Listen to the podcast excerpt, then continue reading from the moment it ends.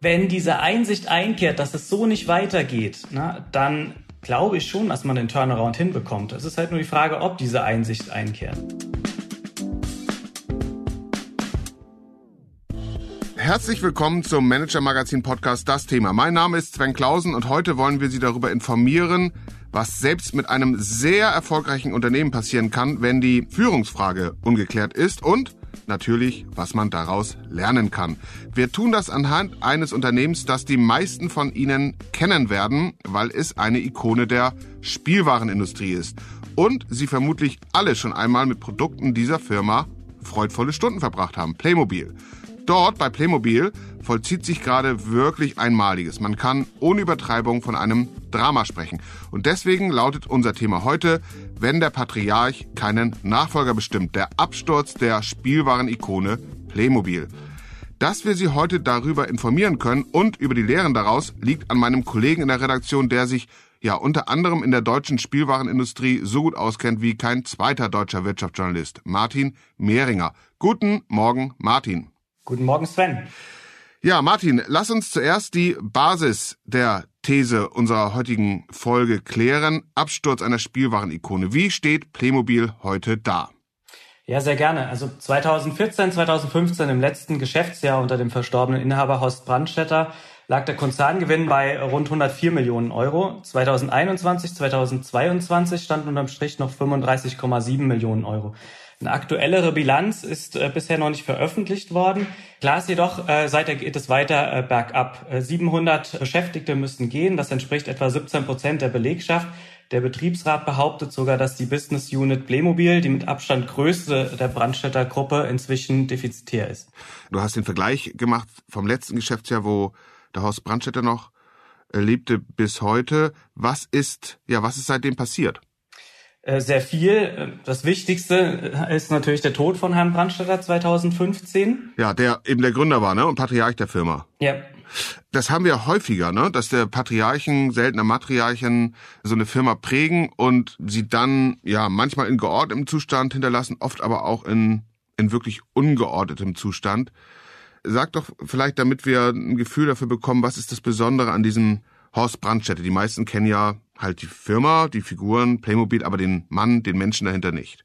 Ja, Herr Brandstätter war eigentlich zeitlebens sowas wie eine tragische Figur. Er ist aufgewachsen in Heimen, wäre fast von seiner Mutter entmündigt worden, hatte dann im Unternehmen auch viele Krisen zu bewältigen. Privat äh, ist er ungewollt Vater geworden, wurde dann in eine Ehe hineingedrängt, hat ein schwieriges Verhältnis zeitlebens zu seinen beiden Söhnen gehabt einer der Söhne sagte uns, er durfte seinen Vater nie Papa nennen. Man gewinnt schnell das Bild von einem Menschen, der eigentlich privat vielleicht selten glücklich war, der es aber gleichzeitig geschafft hat, einen Konzern aufzubauen, der äh, in Spitzenzeiten drei Milliarden wert war. Eine Marke, die in, zumindest im deutschsprachigen Raum jeder kennt und einfach ein beachtliches Lebenswerk hinterlassen hat.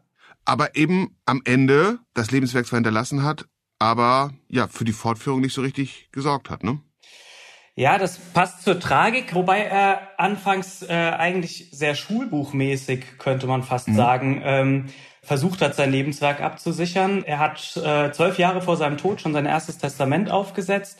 Relativ früh war ihm dann klar, dass er seinen Söhnen die Führung nicht zutraut. Ähm, daraufhin hat er dann eine Doppelstiftung ersonnen die äh, Stiftung Kinderförderung von Playmobil, die gemeinnützig ist, der gehört das Unternehmen. Mhm. Und äh, der Brandstätter Unternehmensstiftung obliegt die operative Führung. Es ist ein ja durchaus populäres Konstrukt äh, in Familienunternehmen. In Brandstätters Fall liegt die Tragik auch hier darin, dass er auch eine Wunschkandidatin für die operative Führung hatte, die allerdings kurz vor seinem Tod abgesprungen ist. Sonst hätte dieses ganze Konstrukt vielleicht auch sehr gut funktionieren können. Er hatte also sogar eine Wunschkandidatin und wie kam es dazu, dass sie dann abgesprungen ist? Kann man sich das erklären? Ähm, ja, man kann sich das erklären. Also die Wunschkandidatin heißt Andrea Schauer, war die Marketingchefin, war lange im Unternehmen. Seinerzeit ging es darum, ob sie nochmal einen Fünfjahresvertrag unterschreibt oder nicht. Und äh, sie wusste damals oder konnte ja nicht absehen, wann Herr Brandstätter stirbt. Sie hatte sich dagegen entschieden und just äh, kurz danach ist er verstorben. Und dadurch stand Herr Brandstätter plötzlich alleine da. Am Ende war äh, seine Sekretärin, die Frau Marianne Albert, äh, seine engste Vertraute. Und wahrscheinlich kann man sich auch nur so erklären, dass sie heute äh, die beiden wichtigsten Gremien leitet. Äh, und zwar sitzt sie im Kuratorium der Stiftung Kinderförderung äh, von Playmobil und äh, ist Beiratschefin der Unternehmensstiftung. Da muss ich kurz mal einhaken. Also, das war eigentlich schulbuchmäßig. Er hat diese beiden Stiftungen aufgesetzt, sich auch professionell beraten lassen hatte eine Wunschkandidatin für die Nachfolge an der operativen Spitze und dann ist die sozusagen gegangen, wollte nicht mehr und dann sagst du, ist die Sekretärin da nach vorne getreten. Wie ist das passiert? Wie kann man das nachvollziehen? Ja, das ist eigentlich so der interessanteste Knackpunkt. Wir haben das äh, Testament vorliegen mit allen Nachträgen. Das sind 93 Seiten, handschriftlich verfasst. Man kann darin äh, nachlesen, dass äh, Frau Albert, je älter Herr Brandstätter wurde, umso mächtiger wurde. Es ging los, dass er ihr eine Altersrente von 1000 Euro zugesagt hat. Ähm, dann hat er ihr zugesagt, dass sie, wenn sie möchte, äh, die Leitung der Gastronomie des Playmobil Fun Parks übernehmen kann. Und äh, am Ende wurde sie plötzlich die dritte Testamentsvollstreckerin.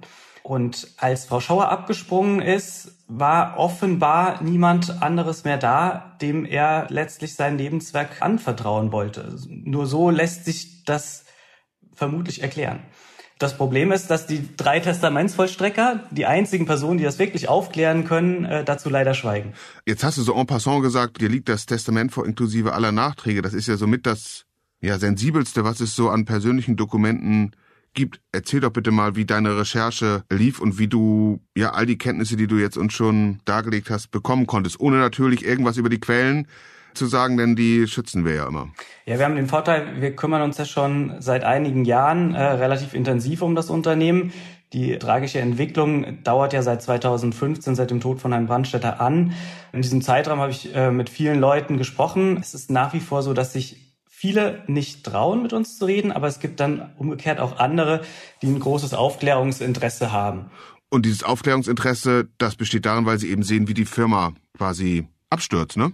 Klar, also wie gesagt, das ist eine ikonische Marke und man muss sich langsam Sorgen machen. Und das lässt sich frustriert viele in der Belegschaft und frustriert auch viele, die das Unternehmen verlassen haben. Mhm. Dann lass uns jetzt den äh, Blick wieder wenden auf Marianne Albert. Du sagst langjährige Sekretärin, Vertrauensperson. Wie muss man sich das vorstellen? Ja, Frau Albert hat sich sozusagen nicht nur um die Geschäftstermine gekümmert, sondern hat auch im Privatleben viel für Herrn Brandstätter geregelt und sie wurde über die Jahre einfach seine engste Bezugsperson. Äh, Im Testament bezeichnet er sie als treue Helferin. Er galt als schwieriger Mensch und äh, man muss sich das einfach so vorstellen, dass es wenige Leute gab, die noch engen Kontakt mit ihm hatten und ähm, einfach wenige, denen er entsprechend vertraute. Also ein Mensch, der mit seinen Figuren vielen Menschen, vielen Kindern Freude bereitet hat, aber wie du sagst, im Privaten eher isoliert schien und dann war da eben eine Vertrauensperson. Okay, du sagst, sie ist jetzt immer mächtiger geworden, hast schon die Rolle äh, genannt, die sie formal hat. Wie agiert sie denn jetzt in dieser Rolle? Ja, äh, formal ist sie zwar nur Beiratschefin, aber qua Satzung ähm, kann sie nicht nur die Vorstände äh, berufen und abberufen, sondern auch alle Entscheidungen an ihre Zustimmung binden. Das heißt, äh, sie ist sehr, sehr stark eingebunden, greift dadurch auch ins Tagesgeschäft ein und äh, ohne sie geht nichts. Und wie lässt die sich beraten? Hat die an ihrer Seite Fachleute, Expertinnen, Experten oder vertraut sie da ganz auf ihre jahrelange Erfahrung durch die Zusammenarbeit mit Horst Brandstätter? Im Beirat scheint es von außen betrachtet so, als ob es ihr vor allem darum ginge, dass sie ihre Macht absichert. Da ist zum Beispiel auch eine Vertraute von ihr, die frühere Kantinenfachfrau, äh, berufen worden. Das ist ja, sagen wir mal, eine Entscheidung, die nicht unbedingt äh, ja jedes Unternehmen so treffen würde. Im Vorstand gab es durchaus äh, in den letzten Jahren immer mal wieder auch Manager, die von außen geholt worden sind die berichten uns, äh, sofern sie mit uns sprechen, davon unisono, aber dass sie äh, zwar große Pläne hatten, die aber nicht umsetzen durften. So, und jetzt sind die Zahlen wirklich so, wie du sagst, also am Abrutschen. Sie agiert, wie sie agiert, eine hohe Fluktuation, wie du geschildert hast im Management. Wie ist die Atmosphäre im Betrieb, im Unternehmen? Du hast auch schon gesagt, da sind viele sehr unzufrieden. Wie muss man sich das vorstellen? Da ziehen vermutlich jetzt nicht gerade alle an einem Strang, oder?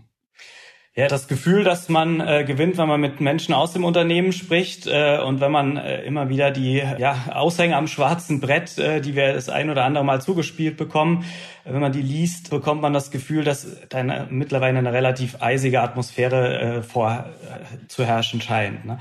Es ist einfach der, der Vorwurf, der im Raum steht seitens des Betriebsrats, und das ist vielleicht der heftigste, ist, dass die Geschäftsführung und der Beirat letztlich das Erbe von Herrn Brandstetter mit Füßen treten. Es gibt einen regelrechten Kleinkrieg mit dem Betriebsrat.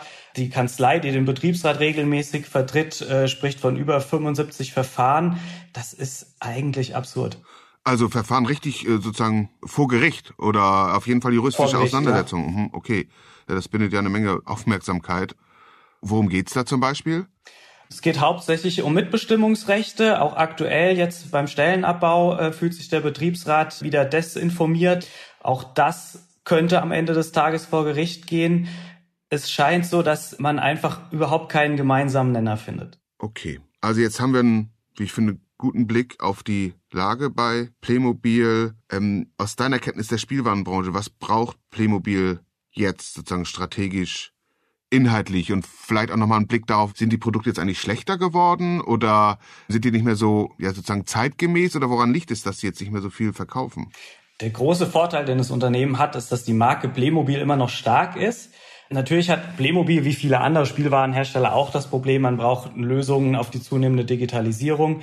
Aber die würden sich finden lassen. Das, ja, Problem ist eigentlich, dass man so ein bisschen am äh, Kunden vorbei produziert. Man hat äh, teure Lizenzen gekauft für Knight Rider, für das A-Team, für Asterix. Äh, wir beide erinnern uns daran noch. Ne? Das sind ja. äh, Actionhelden aus den 80ern und noch älter. Ne? Ähm, die Kinder von heute aber können damit wenig anfangen. Ne? Damit erreicht man wahrscheinlich die kleine Zielgruppe der Sammler. Das genügt aber nicht. Also man hat einfach am Markt vorbei agiert. Ne? Und wie hat das Horst Brandstätter damals gemacht? Mir wurde immer wieder berichtet, es klingt fast schon skurril, ne, dass äh, Kinder Briefe geschrieben haben, was sie gerne hätten, ne, und dann hat man das produziert. Und am Ende des Tages würde sich auch heute noch ein Feuerwehrauto, ein Polizist etc., das würde sich alles noch gut verkaufen lassen. Stattdessen ist man dazu übergegangen, äh, Fantasy-Welten zu kreieren, eben äh, Lizenzen zu kaufen für Themen, die nicht gerade aktuell sind. Ne? Ja, empfiehlt sich immer auf die Kundinnen und Kunden zu hören, in der Tat. Okay, also jetzt hast du geschildert, was passieren müsste. Näher wirklich am Zeitgeist, mehr auf die Kunden hören und eine moderne Digitalstrategie. Was passiert denn tatsächlich in dem Unternehmen gerade? Das Hauptthema aktuell sind die Verhandlungen um den Interessensausgleich. Auch da äh, gibt es offenbar Streit. Man hat für die Business Unit Playmobil tatsächlich ein neues Management einberufen. Das ist schon mal ein gutes Zeichen. Ne? Jetzt ist einfach nur die große Frage, kann dieses Management tatsächlich die Belegschaft hinter sich bringen? Kann man diesen ständigen Kleinkrieg beenden? Und äh, gibt es gute Pläne, die dann tatsächlich auch umgesetzt werden? Dann hat dieses Unternehmen nach wie vor sehr gute Chancen. Mhm. Und ansonsten in der Struktur des Unternehmens versucht man was auszulagern, was zu verkaufen, neue Kompetenzen dazu zu holen? Also ausgelagert wird derzeit einiges. Ähm, man hat die Deko-Abteilung geschlossen. Man äh, möchte auch den Formbau auslagern. Das halten viele intern für gefährlich, weil der Formbau ähm, zu den Kernkompetenzen zählt. Herr Brandstätter war ein gelernter Formbauer. Man kann, wenn man die äh, Formen selbst herstellt, natürlich auch viel schneller letztlich auf Trends reagieren. Aber da geht man jetzt einen anderen Weg. Die Straffung des Sortiments äh, steht auch auf, oben auf der Agenda äh, der Geschäftsführung. Man hatte ja McKinsey im Haus. Da sind sicherlich auch äh, Pläne geschmiedet worden, äh, die in die richtige Richtung gehen. Das ist natürlich jetzt eine Frage der Umsetzung. Ja, ich erinnere mich, ich war ähm, zur Jahrtausendwende, ja 2000 muss das gewesen sein, 2000, 2001, genau weiß ich nicht mehr, war ich auch mal in Zirndorf bei Horst Brandstetter, hatte ein Gespräch mit ihm und ähm, Teil des Besuchsprogramms, das er mir vorgeschlagen hat, freundlich, aber eindringlich war auch, dass ich den Formbau nach dem Gespräch mit ihm doch bitte mal besuchen solle. Habe ich dann auch gemacht. Kann ich mich gut daran erinnern. Ähm, das war so eine, so eine typische Mischung, wie man sie in Deutschland ja mehrfach hat. Man merkt sozusagen das Tüftelgehen, das dann ja auch viele Unternehmen wirklich dann nach vorne gebracht hat. Und genau das soll jetzt ausgelagert werden, sagst du. Ja. Okay, wenn du da drauf guckst, Siehst du einen Hoffnungsschimmer, dass sich Playmobil in naher Zukunft fängt, also den von dir beschriebenen Absturz stoppt? In Teilen schon. Der Steffen Höpfner, ein Neffe von Herrn Brandstetter, der jahrelang als äh, CEO fungierte, äh, seit dem Tod von Herrn Brandstetter, sich ein Büro mit Frau Albert teilte, der hat im Sommer hingeschmissen, ähm, hat die Konsequenzen aus der Misere gezogen. Wenn diese Einsicht einkehrt, dass es so nicht weitergeht, na, dann glaube ich schon, dass man den Turnaround hinbekommt. Es ist halt nur die Frage, ob diese Einsicht einkehrt. Und die hängt an Frau Albert, oder? Die hängt maßgeblich an Frau Albert. Sie darf qua Satzung bis zum 80. Lebensjahr weitermachen. Bis dahin ist noch eine Weile hin, denn sie ist erst 64. Dann schicken wir die Wünsche auf viel Altersweisheit nach Franken, oder? Das könnten wir sehr gerne tun. Ja, dann tun wir das hiermit. Martin, ich habe viel gelernt heute Morgen. Ganz herzlichen Dank. Ich danke dir.